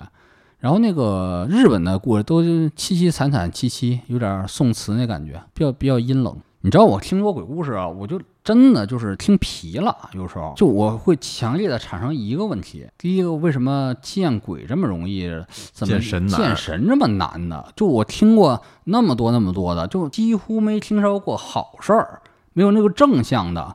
我唯一的听的特别难忘，跟鬼无关的，印象深刻就两个故事，是偏正向的。一个是像科幻故事，特别神秘。八十年代北京一群小孩儿，好像就是在太阳宫那一带一个大院里玩儿。哎呦，嗯，太阳宫，对住那那带，道玩儿，八十年代他们走走走走走，有个地下室，有特别大地下室，然后呢，别的小孩不敢进，那一个小孩进去了，他一进去，我操，就一下惊了，他发现那地下道特别大，走走走走到深处。一个特别空旷的地方，越走越深，特别空旷，好像是跟像但丁画那种的螺旋的地狱似的。越往下走越有，走走走走走到一个很深的深处了，他发现一个巨大地下空间，巨大空地下空间里边站着一个闪闪发光的人，那个闪闪发光人穿的有点像蠢朋克那个造型，戴一个机器人头盔，然后下边都是那种发亮的，像外星人穿那个服装，然后那个他那个头盔是闪闪发着光，好像那身上着着火似的那种状态，就就在那站着，一动不动在那站着。给他一下惊着了，他那个看了半天，确定的确是个人，的确像个机械人，的确是身上着着火，冒着光那样光芒，光芒特别耀眼。然后他害怕了，一溜溜一一溜烟跑回去，跑回楼上了，还叫小朋友一起下来。但他再下去那空间，他发现就是一个很普通的地下室，根本没有那个螺旋往下走，也根本没有那个那个东西了。这是我觉得特别让我难忘的一个故事。这个故事足以写进那种什么酉阳酉阳杂俎那种级别，子不语这级别了。挺奇的一个事儿，你说他进到了哪儿了？我觉得他进入平行空间了，他可能进的是未来，然后在未来看见了蠢朋克，可能是某个机器人儿或者什么的东西。看到这个东西，这是非常难忘一个故事，带着这种奇幻，有点像科幻故事《霹雳贝贝》之类的。另一个呢？另一个是这个特别逗乐，所以我记得特别清晰。我还要跟那个他们的主播联系过，说我想见见这位娱乐电台说的一个事儿。特别传奇的一个女生，这个女生出生，她好像她家一直要孩子，一直不太要得来，然后她妈就去当地的一个寺里边拜了。拜完之后，他下山就碰到一老和尚，老和尚就说：“你挺有佛缘，菩萨挺保佑你的之类的，然后以后要好好对待你的后代啥的。”然后他就不久就生了，生了是个女孩儿。这女孩出生到平平无奇，但是有几大特点，她碰到好多事儿。她那个一是她有个亲戚，她撞着鬼了，有点不干净东西上身了。她那个一直还挺难缠的，请了一些道士啥做法，正在做着呢，是吧？这个小孩压根儿不知道，这个小孩他妈一进来是这个对对，你听我说，这小孩不知道，这小孩是他妈让他去请那亲戚，那小孩就去他家了。亲戚家正在做法呢，那小孩一啪一推门儿，然后那个亲戚什么症状都没有了，那道士一下惊了。别人都说问道士为啥这么惊讶，道士说那小孩一推门一进来一刹那，那旁边缠着鬼，一下魂飞魄散了，一下没了，一下子小孩一进来就没了，就这种事儿。我好像听您讲过，对对，这小孩这种事儿特别多。还有就是他上大学也是他的那个同学好像沾着不干净那种东西了，那小孩一进来也是啪一推门，事儿结束了。说他身上那个正气贼足，命极硬，不干净的东西照见他面，直接都能魂飞魄散，不是驱散，是直接没了。而且这个这位听众好像现在很年轻，才二十多岁，好像也就是大学没毕业或者大学要毕业，跟你差不多大的阶段。我说这是奇人呐，我想有空见见这个人呢。这是我这唯一特别难忘一个故事。所以啊，你看啊，我描述了这么多的灵异要素，你说咱们如果编一个的话，是怎么样？你觉得它是个哎各种要素咔全集合了，很恐怖的一个故事。纸人儿、铁链子、办公室、而且还得在厕所，在路上在路上，你咋串起来？咋串？呃，电梯，那就是比如说以西比为例，西比半夜把铁链子忘在了办公室，然后开车玩玩 SM 是吧？开车回办公室，但是半路上那个地图导航导错了，让他绕了八个小时，然后那个来到办公室，发现那个铁链子没找着，发现有个纸人儿坐在办公室里边儿，拿铁链子等着他，怎么样？这故事？然后把他吓得他逃进了厕所，啊，逃逃进厕所，然后厕所发生噗噗，啊，然后吓得还要离魂。然后小时候看着西比，哎，你怎么来上班了？其实这是西比的魂儿，然后就要从墙里穿过去了。大杂烩这故事。然后我吓得滋哇乱叫，发现西比就蹲在我脚边儿。嗯，你编成喜剧故事了，这就你没看吗？这要素一多就喜剧了。嗯所以真正的这种民间鬼故事啊，就是在于这时隐时无、飘飘忽忽，没有为什么，也没有结尾这种状态。我回到刚才那话题，我刚才想了一下，我觉得可能只能用沙丘那种剧本结构，就是是有强大的或者说未来感的那个科技支撑，但是始终推动人推动人信念的是一种很朴素的一种一种世界观。嗯，是是是，那样的可能就是可能越朴素越真实吧。真实这个东西还是真实，这东西是很难被编撰出来的是的，是的啊。真实是很难被编撰出来的。发哥其实也也听了这么多鬼故事，看了那么多鬼故事，你也总结出来说都是见鬼容易见见神神难难，而且嗯很多人看鬼片儿或者听完鬼故事都觉得害怕，但是宗教里面啊有一种说法，其实就是不进关，这您肯定知道。是的，相当于是禅禅定的一种方式吧，修炼禅定的一种方式其中的一是啊种。是啊。你说，呃，要你先讲讲什么是不进关？不进关是禅修一种法门，是为了让你入定，为了让你断除欲望。然后那个佛教讲人人生之苦源于贪嗔痴嘛，贪嗔痴，贪就是色欲食欲，嗔就是愤怒，痴就是那种。呃，那种不切实际的那种的渴望吧，比如特别渴望发财这种的这种的心理，不进关主要是戒除啥呢？让你断那个欲念。你想啊，人最大的一个欲望那就是色欲，是不是？所以不净观让你观想啊，或者看呐、看那些女尸的照片儿，看那些女尸是当初这个美如画，然后她死之后也是一坨肉那个状态。不净观还有个禅定观想，就是你看完这图片的时候，你慢慢想一个如花似玉的美女，然后你慢慢想她死亡、发青、肿胀、腐烂，然后脱落，变成慢慢变成骨骼那个状态，你能获得一些断念的预想，然后获得清净，是这种的感觉。其实你说听鬼故事听多了，是不是也算一种修行啊？也不能明确说它是一种修行，但是我是这种个人感触。我你看刚才我讲了，我刚开始听鬼故事纯粹是属于闲着没事儿，但是你跟一个任何人说你听鬼故事都是不好的，因为容易倒霉啊，越听时运越旺是吧？就是我第一期讲了大黑佛母。其实老听鬼故事是一种极端负面观想，你越听对越衰，所以我听多之后啊，也不是衰了，我一下意识到一个问题，就是说那个其实人呐、跟死亡啊是很近的。我开始特别老思考那个生死的问题了，就是说咱们有一天也会进入这个死亡状态呀。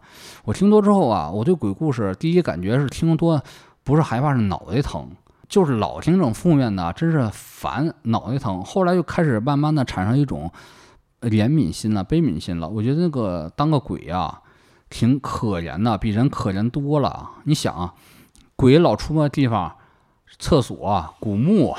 山瓜郊野外，然后他们出现状态总是一种疯狂的、癫狂的。你说他们其实是是带着极强的贪嗔痴，有的恨意，有的怨念，有的不甘那种状态出来的。他那个好多状态都是非理性的，一种像精神病人可能乘以一百的状态出现的。你感受多这种状态，你觉得是一种可悲。就比如说咱讲第一个故事，他听到那个唱越剧的，那有可能他就在这儿已经停留了，没准都得五十年了。一百年了还没解脱呢，在这待着呢，还在这地下待着呢。你说，你说可能第一次你碰见他是恐怖，后来你琢磨琢磨品品，是不是一种悲凉啊？嗯，确实，嗯，还有一点就是，你说恐怖的话，如果你带入自己，呃，比如西比老说那个他听这种故事害怕，我就想，你怕鬼，你说你要成了鬼之后，你说你能整起多大花吧？你会觉得你恐怖吗？他肯定不会觉得自己恐怖，就觉得自己可怜。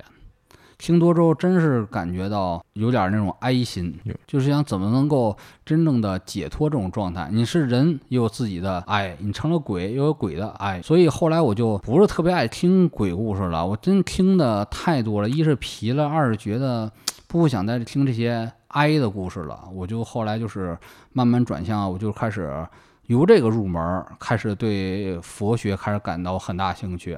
真是万千法门，从我这个听一千小时鬼故事，然后对佛学开始产生兴趣的，估计也不多，也挺奇特的。很像《金瓶梅》那小说前面那个序言写的嘛，啊就说你看《金瓶梅》这是皇书是仁者？见仁了，对，是吧？说你这看完之后生怜悯心者啊是菩萨，是吧？啊生畏惧心者是君子。听生欢喜是忠者 是听欢生欢喜心者，你是小人；啊你，要生效法心者，你就是禽兽。是啊，这听鬼故事可能也是，就像那个《金瓶梅》，还是那序言里面那那少年嘛，吃饭的一起吃饭的少年说，啊看着这个楚霸王这个霸王夜宴，觉得嗯这人活着得像这样。是边上有个人一句话点醒他说：“这么漂亮的场景，最后其实只是为乌江自刎这一一件事儿做准备的。是是是，你看刚才小猴也听听也听出点悲悯心了吧？他就两个送外卖的，你刚开始听可能害怕，后来一想，他可能真是那啥，但是他还是在轮回中，他那工作状态呢没摆脱呢是的，啊，真是真是挺那啥的。好多故事其实还蛮蛮可言的，还挺可歌可泣的。你要能想到这一层面是吧？其实听很多鬼故事也就不觉得可怕了。好像是一个方便法门。但是啊，你要是没有往这一层转变呢，但是你听干听还是挺那啥的，越听越衰是吧？越听越衰，这负面观想，这的确是挺大的负面观想。同样的，你看看 NBA，看看什么詹姆斯啥的哈，看看什么库里啥的，先看大肌肉还是阳光，你天天老沾这个还是那什么的，听多了还真是脑袋挺疼的。好，聊到最后，尼古拉老师有没有什么推荐呢？因为刚才说到鬼故事和不进关嘛，其实我想推一本书，就是燕磊生、哦，这个老师写过的，还还是阴比较阴郁的东西啊。哎，是比较音乐。啊他这个大家可能很多人听说都是他写过的特别有名的网络小说，嗯。像什么《天行健》，嗯。虽然到现在也没也没更新完，嗯，但他其实写过一本可能名气不那么大，但是非常有特色的小说，一个短篇小说集，叫做《活埋庵夜谈》。听着玄乎。哎，对，听着就玄乎，里面讲的故事，你表面上看也非常瘆人。哦，具体故事我就不讲了，嗯。这个读者可以拿回去看。很多人看完这本书之后，真的是有生理反应，就说看吐了，恶心呐！对，说是看吐了。但其实你不是你给我小小讲一个，小讲一个吧，小小讲一个啊这，个就讲他同他这个短篇小说集里面同名的故事，叫做《活》，就叫《活埋夜谈》。嗯是有一人，这个有一天这个外面下大下大雪，他在深山里面迷路了，然后这个发现前面有一个小庙叫活埋庵，嗯。进去之后，他就找到庙里有一个老师傅，说：“哎呀，我你这个收留我一晚上吧，嗯。外面下大雪，我这也怪饿的。嗯”然后这个老和尚就说：“说这种天气你还在外面到处跑，想必是也是做生意的吧？”两个人就聊起来了，就聊了聊这个什么“天下熙熙，皆为利来；天下攘攘，皆为利往”啊，嗯。聊的是很佛家、很佛学的那一套，是的，什么欲望啊，然后人的这个生死什么的。然后这个讲到这儿呢，那个老和尚说：“我给你讲一故事。”嗯然后说这个说说这是我自己身上亲身亲身经历的。他说嗯我年轻的时候，他说这个十七八岁的时候，我这也是富家子弟，嗯我娶了一个老婆，就嗯特漂亮，我非常爱她。但是结婚之后两三个月，我这个老婆病亡了。那当时他说我这个是年轻气盛，就觉得这个女人是我此生唯一，这女人死了，我从此生活没有什么任何意义了。那我决定要殉葬。哦哎，他就找人把这个他老婆的这个棺材抬到一个山洞里面，挖了一个很深很深的一个山洞，嗯放进去之后，抬棺材的人都是从路上随便给钱找来的人，哦都不一定是本地人，然后就把这个棺材给他抬到了山洞里面，他就跟着棺材一起进到山洞里面。门口填上之后，他决定要殉葬，死在里面。杨过小龙女。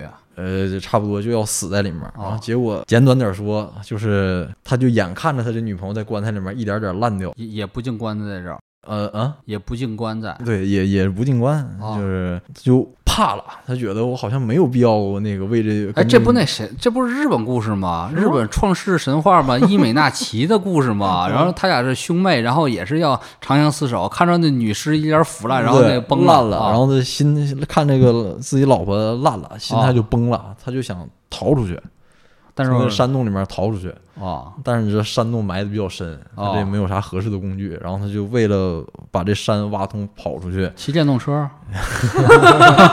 嗯没有没电动车啊。嘛，然后挖了好长时间，但是挖这么长时间没吃的，他开始就是吃贡品，后来吃一些乱七八糟的，到最后就吃他老婆那腐烂的肉身。这不就是日本的故事吗？这是日本的神话啊！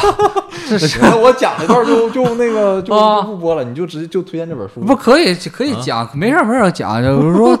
你看日本神话，日本神话还真挺像这故事的，也是浑身冒蛆。而且说最后他说啊没、没吃的是吧？那个他吃了自己一只手指头，不是他出去啊，走出去啊，你那山都是埋着的。那这故事谁讲呢？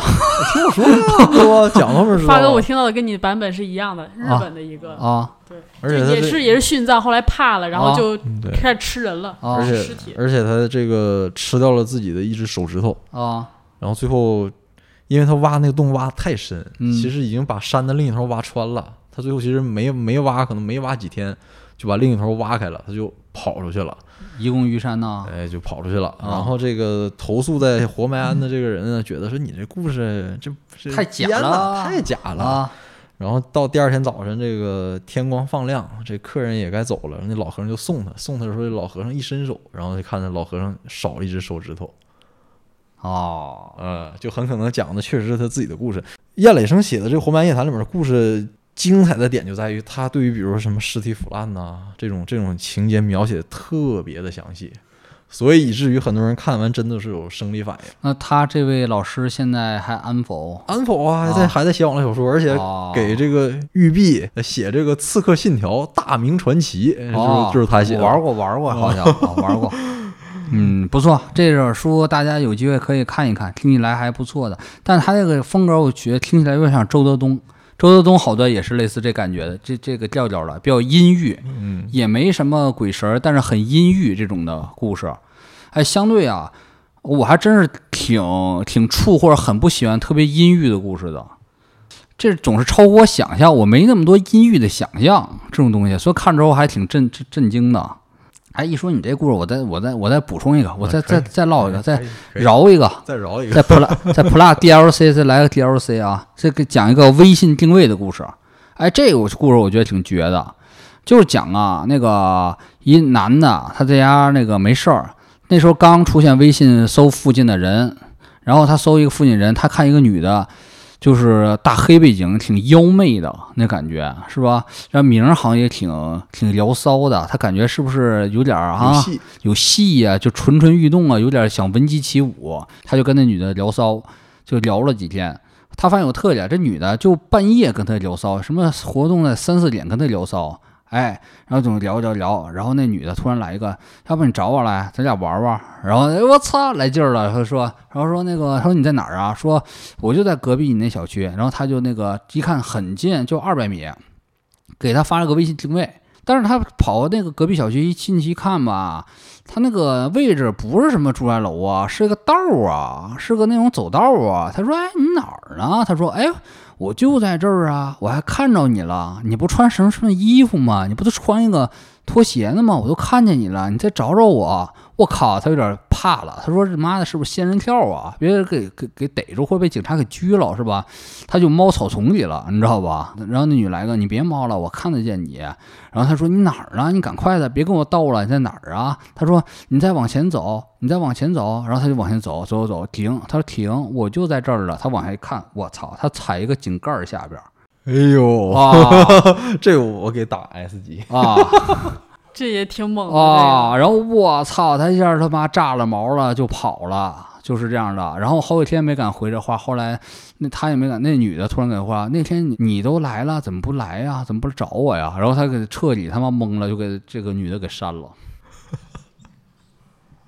微信定位的故事怎么样这挺猛的这个啊？就在这个猛故事中，咱们就徐徐落下帷幕吧。好，我们今天这期聊的也挺多的了。啊，如果你听了这个感觉到有点儿恐惧，咱们第一期的法宝还是念一念六字大明咒，或者说看一看那个什么西藏生死书，把这种负能量转化成一种对生老病死无常的一种更深的思考，我觉得这是一种更好的解脱方法。好，那我们本期节目就到这儿。对，而且我还强调一下，这个我们电台定位并不是一个灵异电台。然后尼古拉说我是灵异爱好者，我不敢苟同，这顶多是我曾经的一个爱好之一。我爱好还是蛮多的，历史啊，还有那个收藏啊，咱们以后慢慢再讲来吧。好，嗯我们本期节目就到这儿，嗯，感谢各位听众收听，拜拜下期再见。